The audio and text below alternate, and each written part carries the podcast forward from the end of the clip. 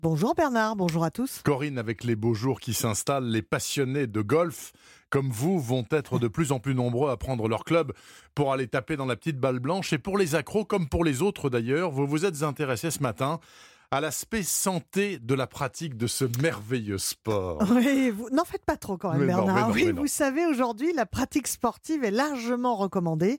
Alors en golf, vous ne courez pas, mais vous marchez. Oui. Un parcours de 18 trous sur lequel vous passez plusieurs heures correspond largement aux 10 000 pas recommandés par jour par euh, l'Organisation mondiale de la santé. Pour le docteur Olivier Rouillon, médecin fédéral et médecin des équipes de France, le golf est un atout pour la santé et il nous explique les bienfaits de la pratique les Suédois ont montré, en comparant la population générale suédoise avec la population des golfeurs suédois, qu'il y avait un gain de 5 ans d'espérance de vie chez les golfeurs. Parce que les golfeurs jouent avec des gens qui leur ressemblent en, général.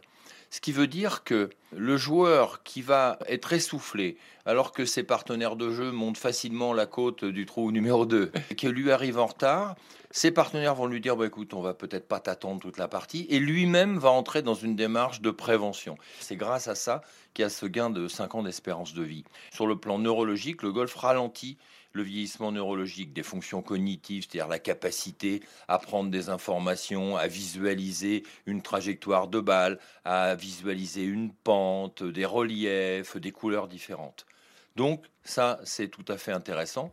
Et dernier item, c'est dans la gestion du stress que le golf a un impact positif. Oui, voilà. Et les idées reçues sur golf et mal de dos, mais aussi sur hydratation et protection solaire, eh bien, feront l'objet de prochaines chroniques, Bernard. J'espère bien, Corinne Boulou. En tout cas, je comprends mieux pourquoi le président Trump est si en forme, lui qui passe la moitié de son temps sur les clubs de golf et sur les greens.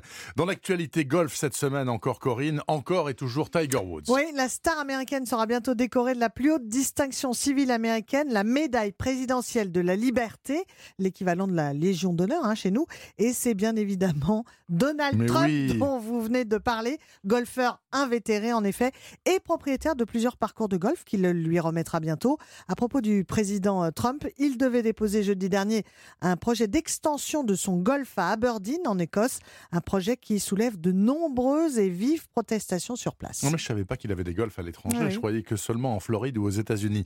Et pour terminer, Corinne Boulou, coup de projecteur sur ce qu'on appelle le Greenkeeper. C'est un jardinier du golf, c'est ça? Exactement, c'est une sorte d'intendant des golfs. Le greenkeeper est tout simplement celui qui organise le travail des jardiniers et gère le budget consacré à l'entretien d'un parcours. Et donc, sans ce gardien du temple, pas de golfeur, Bernard. Donc une véritable tragédie moderne. Merci beaucoup, Corinne Boulou. Je vous souhaite un très bon dimanche de golf.